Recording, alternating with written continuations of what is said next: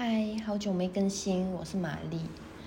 嗯，我最近搬家了，然后整个生活节奏的平衡被破坏，然后花了大概十天左右吧，才把节奏平衡下来。然后今天东京下起了初雪，我看到就是外面在下雪，就心里一直浮现起一句话，是很久之前读《红楼梦》的时候看到的一句话。宝玉在出家之前说了一段话，就是“好似石径鸟头林，落了片白茫茫，大地真干净。”然后反复的在脑海里浮现这句话的同时，我就开始在思考，一个人他所阅读过的信息，或者说他从小到大接触到的信息，对于他自身的构建。还有对于他后续的人生当中，每一次遇到一个事情的时候所产生的感悟，是会带来很重要的影响的。那这个东西，我就姑且把它称为就是生命体验所带来的影响。然后从这里我就开始反思，最近 Chat GPT 已经火出圈了嘛？嗯，我大致是两个月前知道的这个。呃，Chat GPT，然后当时是有惊叹，就是 AI 技术的发展，还有它整个就是与人交互，就人机交互的那个舒适度非常高。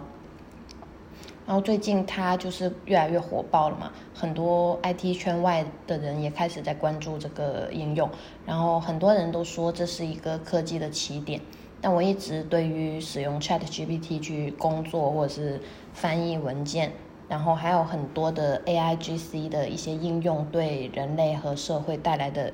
影响，就或即将会带来什么样的影响，抱有一个比较怀疑的心情。然后 A I G C 的话就是 A I Generated Content，就是 A I 自动化的去生成一些内容嘛，根据人类的指令。然后我想探讨一下 A I G C 介入。就是大家借助 A I G C 这个自动化技术去进行内容生产，会带来什么样的影响？目前我们可以看到，就是大家市面上可以使用的一些 A I 工具，已经可以做到就自动化编曲、谱谱曲，然后写一些音乐，然后自动化的去生成文案或者是视频、图片等等的一些应用都逐步被开发出来了。然后这个呃。这些应用的频发，我觉得会导致内容创作行业的生产力有一个大幅度的提升，而这种大幅度的提升，其实会给内容创作者带来巨大的一个颠覆性的影响。嗯，大家可以试想想，当我们所有本身需要花费很长时间去做的行为，都可以被机器以毫秒级的速度完成的时候，那作为内容创作者，人类必然无法赶上机器的一些运算速度，但是市场却会随着这样的交互和产品的出现，迅速的去响应这种高效率。那当千篇一律的内容创作出现的时候，内容创作者精心去打磨或者说制造的一些内容，其实会在海量的，就是这种市场响应的内容当中，就是失去了竞争力。市场会不断的去追求更高效率和更高的生产力。在这里，其实我想到，就是工业革命时期，就是开始出现机器取代一部分人工的工作。其实它对整个社会带来的影响也是非常巨大的。然后我们可以反思追求高效的背后所隐含的一系列的社会影响。当所有人都专注于生产力和效率的提高的。同时，作为商品价值的一个衡量维度，那必然也是生产力跟效率。就是当机器可以用人的千分之一的时间去完成一件事情的时候，那商品的价值它就会有一个变，商品价值的一个衡量标准就会有一个变化。那么在这个时候，内容创作者精心生产的内容，他所耗费的时间是得不到他所应该要得到的那个商品价值的。那他做内容创作者生产的内容作为商品的价值，其实有一个很大的下降的一个幅度。那内容创作者在这样的一个情况底下，他应该用什么去弥补，就是机器所带来的这个高效跟高生产力呢？这是一个很值得探讨的命题。然后第二第二个部分，我在思考的是，嗯，AI 技术介入了人类思考的一些嗯过程和步骤，会带来什么样的影响？最近身边很多工程师，他们开始用 Chat GPT 去校正代码，然后也有很多人基于 AI 技术去做一些信息的收集，然后学习整理，包括在翻译的过程当中使用 Chat GPT 去校正语法，或或者说是完成翻译。从正面的效益去看，我们仿佛站在了巨人的肩膀上去认识这个世界，所有。很多就是过去可能哲学家或者说社会学家，他们花费了一生才能学习到的知识，他不断的去整理各种文献，然后推导出来的知识框架，都由于技术机器的运算，毫秒之内我们就可以获得。就是我们给 Chat GPT 发送一个指令，它毫秒之内就可以计算，然后把这个数据给我们捕捉过来。那这样的话，对人类思考会带来什么样的影响呢？首先，一部分人他或许会失去对于结构化知识的一个追求，因为我们要去建立一套属于自己的结构化知识，是需要非常大的耐心，然后在自己的过就是内在不断的去内化和整理的。整理的过程其实它很违反人性，因为我们总是会导向无序的一边。当我们想要把呃吸收过来的知识和信息变成有序的过程，其实很痛苦这个过程。然后大家也会逐渐缺失对信息验证的一些精神吧。可能我们有一个问题马上就会被解答的时候，我们可能就不会怀抱着大量对于知识验证的嗯精神去再次的去验证这个知识的真伪。其实所谓的知识，它是没有真伪所言的。所谓的真伪，其实是对作为人类我怎么理解这个事情，或是说我怎么使用这个知识，它才导致会有一个真伪的判断。然后，当人类逐渐的在基于同一个数据库去进行思考和交流的同时，那大家所产生的一个思考成果和思考逻辑，就会呈现一个非常大的同质化的现象。就这种同质化现象会越演越烈。其实这种同质化现象现在也可以从，呃，社会的一些固定标准当中，我们可以找到一些呃端倪。比方说，大家会认为一个人他应该读名校，有一个很好的学历，然后出来应该有一个很好的工作，然后怎么怎么样。其实这种社会标准也是随着人类的不断的互动所产生的一个同质化的现象。对，那假设我们的思考也被列入了同质化。过程当中的一环的话，那人类会变成什么样呢？然后第三个部分是我们对于信息的判断能力，然后对于情报的收集能力，这个东西其实是非常个人化的一个东西。就是在过去，不同的人他对于情报的收集能力和判断能力是能决定很多东西的。这个是作为一个人的一个很呃软性层面的一个能力吧。但是接下来的时代里面，它或许会被机器运算替代。那这个点其实可以考虑，现在有很多的社交内容平台，包括 TikTok 跟呃小红书背后的一套算法推荐机制，它会根据每个人在站内的一个检索、阅读、点击的一些交互行为，去呃计算这个用户所关心的一个内容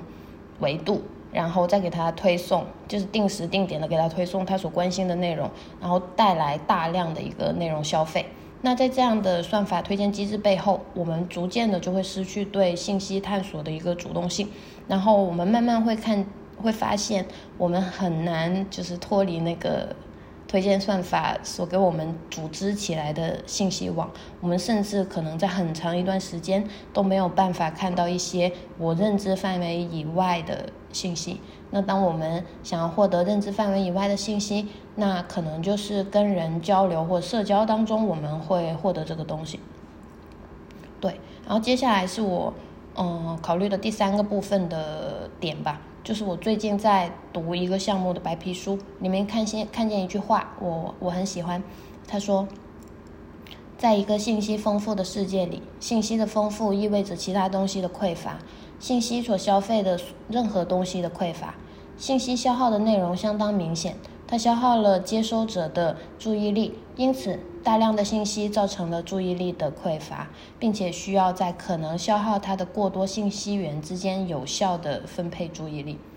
那我我我非常喜欢这句话。我在想，当我们能轻而易举的获得海量的信息的时候，也就是我们成为了被推送信息的消费者的时候，其实我们付出了巨大的一个隐形成本，是我们的专注力。我们把本应对自身或者说对生活的本质投注的专注力，投注到了这些信息当中。那当信息有了大量的关注者的时候，这个信息情报网就会逐渐有了价值，然后就会产生各种各样广告等等的一些商业行为。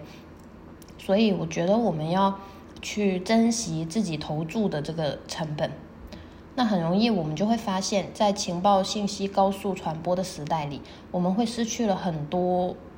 珍贵的东西，包括跟人构建关系的耐心，然后失去了阅读完一本书的专注力，失去了安静探索信息的过程。然后这些东西其实是作为人类很重要的一个部分。其实我过去也有一阵子是沉溺在海量的信息当中，然后接下，然后后来我才就是。惊觉就是意识到我在被消费。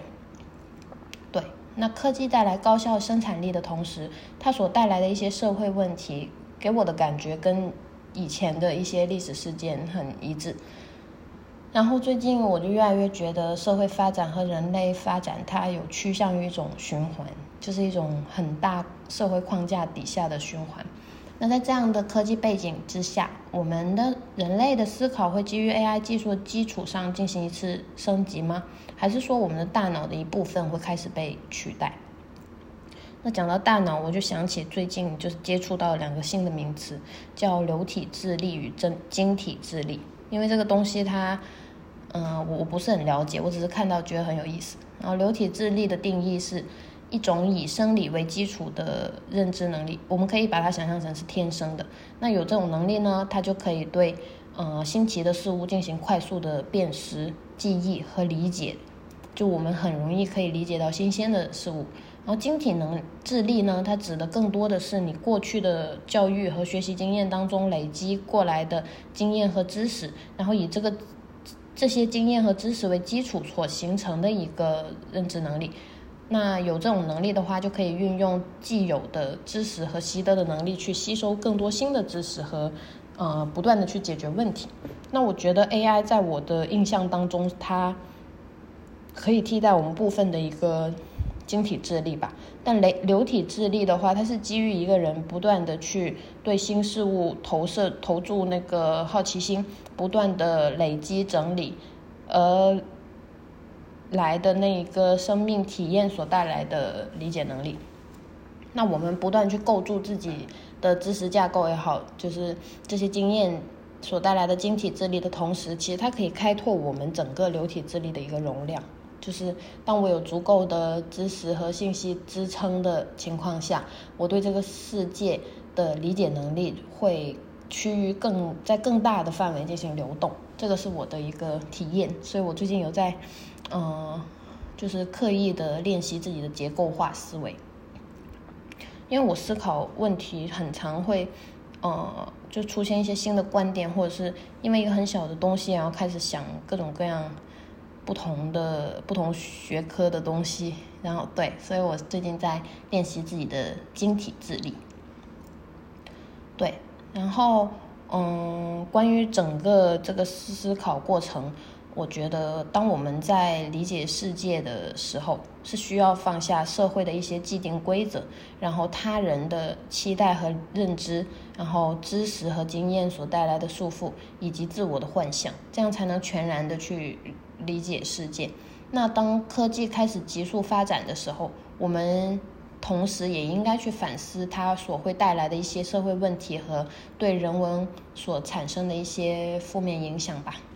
对，然后我最近自己的一个决定是将身边的所有信息源进行分类，然后这个信息源我的定义底下，它是包括我们接收的这些信息，不管是文本、视频、图片这些信息，然后同时与人交互产生的一个社交关系，我也把它定义为一个信息源，然后还有我生活在社会中所必须发生的一些社会关系。这个方面，我主要指的是一些契约关系，比方说我办理 WiFi，然后水电煤气，可能在日本这种契约关系会的影响会更强更重，然后所以我我也把它纳入了信息源，因为它真的要消耗我大量的时间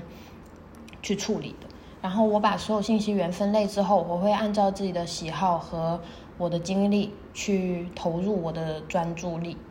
尽可能的去精简我作为一个个体生活在社会上所存在的一些必然的关系，然后把精力分配在我主动探索的信息源，然后信息的选择呢，也去。从就是各个渠道去进行剥离。以前可能我们从互联网会得到各种信息，那我现在可能会尽可能回归到一些长期累积的呃知识成果，比方说书籍。那我为什么在信息源的选择当中会把就是个体生活在社会中所必须发生的社会关系也列入其中呢？是因为我最近搬家，然后我在处理 WiFi 契约的这件事情上，我发现了。我作为一个个体，被置身在一个商业模式下所耗费的大量的时间和金钱。首先，我在使用一家呃，我们把它叫 A 吧，一家 A 运营商的提供的网络服务。然后它旗下有一个服务运营商，他会给我寄一些就是机器，像那个猫那种机器。然后这个服务运营商叫 B 吧。然后 B 旗下有多个承包了这个呃服务去进行推广的代理商，然后这多个代理商他会频繁的到我居住的公寓里面去敲门，然后呃用无数的那种呃就是促销信息来诱导我去换一个代理商，去用我本身就在用的这个服务，就是有多家代理商的竞争，就是代理的这一笔呃收益。那我我想要去解约掉这个 A 的这个服务呢，我却必须要通过 B 的这一家服务运营商去进行解约，然后 B 的这家运营商我没办法直接的去跟他联系上，我只能通过代理商去联系他，所以这这整一套流程我就感觉是一个非常冗长的呃一个很低效的商业模式，所以我开始在反思，其实作为一个个体。我本身就是为了满足我的生活和生存，还有我一些自己精神面上的追求，或者是物质面上的追求，我是不需要那么多金钱的。但我的周围它充斥了各种消费品，比方说便利店里面新出的一个面包，其实这些东西都是消费主义带给我的一些额外需求。然后还有大量的像我上述的那个例子讲提到低提到的低效的。商业模式，这些低效的商业模式需要我作为一个消费者参与，然后去产生一笔收益，然后他们在整个链条上去进行分配。那这些东西，它就使我付出了太多我本身需求以外的金钱跟时间，来获得这些我本来可能不需要的服务和消费品。那从而，我我作为一个社会个体，我就需要工作更多的时间，产出更多的价值去支付，这样我才能支撑整一个社会架构的运作。但其实我们剥离开来想的话，作为一个个体，我们本身其实不需要这么多东西，对吧？其实本身我们的时间和精力是可以更多的使用在我们。真正心之所往的那个东西，或者说去构筑更理想的自我。对，当我意识到这一点的时候，我就开始剥离我跟大量的 便利店和超市之间的关系，然后剥离我跟大量的这些服务之之间的关系。那可能，嗯，我会尽可能去选一些很简单、很直达的一些模式，去达到我的需求。比方说 WiFi，那我可能会选择一些更简单的途径去获得吧。对，想到这里，我真的觉得作为一个个体生活在社会上，我们需要抵抗的诱惑太多了。我们尽可能要精简自己的周围的所有的信息网络、社交网络、契约网络，然后让自己，嗯，作为一个更，才能让自己作为一个更。自由的个体去生活下去吧，对，所以说自由的代价应该蛮高的，但是我们也要一生为了自由而努力呀，就是因为它代价很高，难度很大，所以它才值得我们为之努力呀，对吧？好，那我今天就讲到这边，然后接下来我可能下一期会邀请一个朋友来跟我们进行访谈，然后他对于 AI 技术和人脑。神经网络有一个呃有一个很深刻的研究，然后我们想我想听听看，就是他是怎么思考这个问题的。对，好，拜拜。